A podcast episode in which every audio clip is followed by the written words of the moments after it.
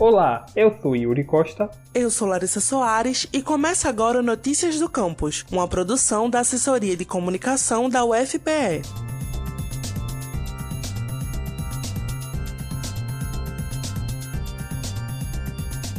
Esta semana é comemorado o Dia da Mulher. E pensando nisso, o Notícias do Campus traz para você uma série especial sobre mulheres na literatura. Com a ajuda da professora Raíra Maia, do Departamento de Letras da UFPE, selecionamos cinco autoras que, apesar de sua relevância, acabaram sendo negligenciadas tanto pela historiografia literária quanto pela sociedade. E em nosso segundo episódio, falaremos sobre Carolina Maria de Jesus. Nascida em 1914 no estado de Minas Gerais e filha de uma família pobre, ela só estudou até o segundo ano do ensino fundamental, onde aprendeu a ler e a escrever. Em 1937, Carolina se mudou para a cidade de São Paulo e passou a trabalhar como empregada doméstica. Alguns anos depois de sua chegada à capital, ela engravidou do seu primeiro filho e, ao se ver desempregada, se muda para a favela do Canindé e começa a se sustentar catando papéis e materiais recicláveis.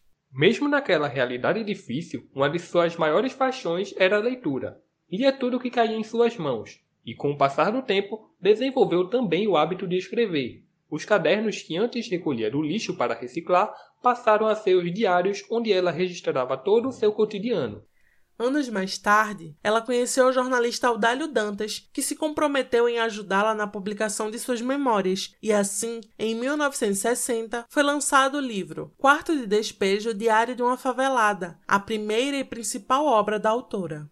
Nós conversamos com a professora Tamires Carneiro, que é mestranda em educação pela UFPE e desenvolve um estudo sobre Carolina Maria de Jesus ela é um marco na literatura brasileira, porque ela inaugura um tipo de escrita literária que até então não era visto. Então, o narrar a favela, o narrar, porque o quarto de despejo, como um diário, ele traz a narrativa cotidiana, o narrar o cotidiano da favela, foi uma coisa que foi inaugurado por Carolina.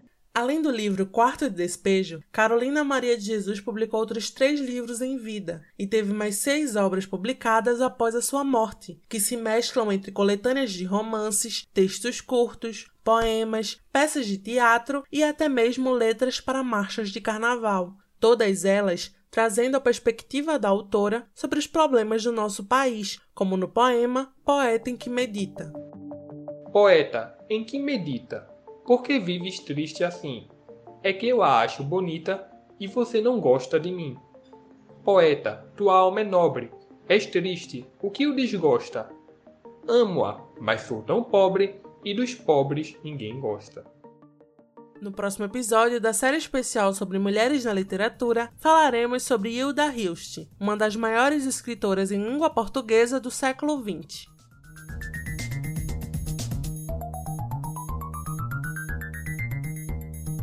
Esse foi o Notícias do Campus de hoje. Acompanhe tudo o que acontece na UFPE através do nosso site, ufpe.br/agência. A gente também está no Twitter, UFPE Oficial, e no Instagram, ufpe.oficial. E não esqueça de seguir o Notícias do Campus no Facebook e Spotify.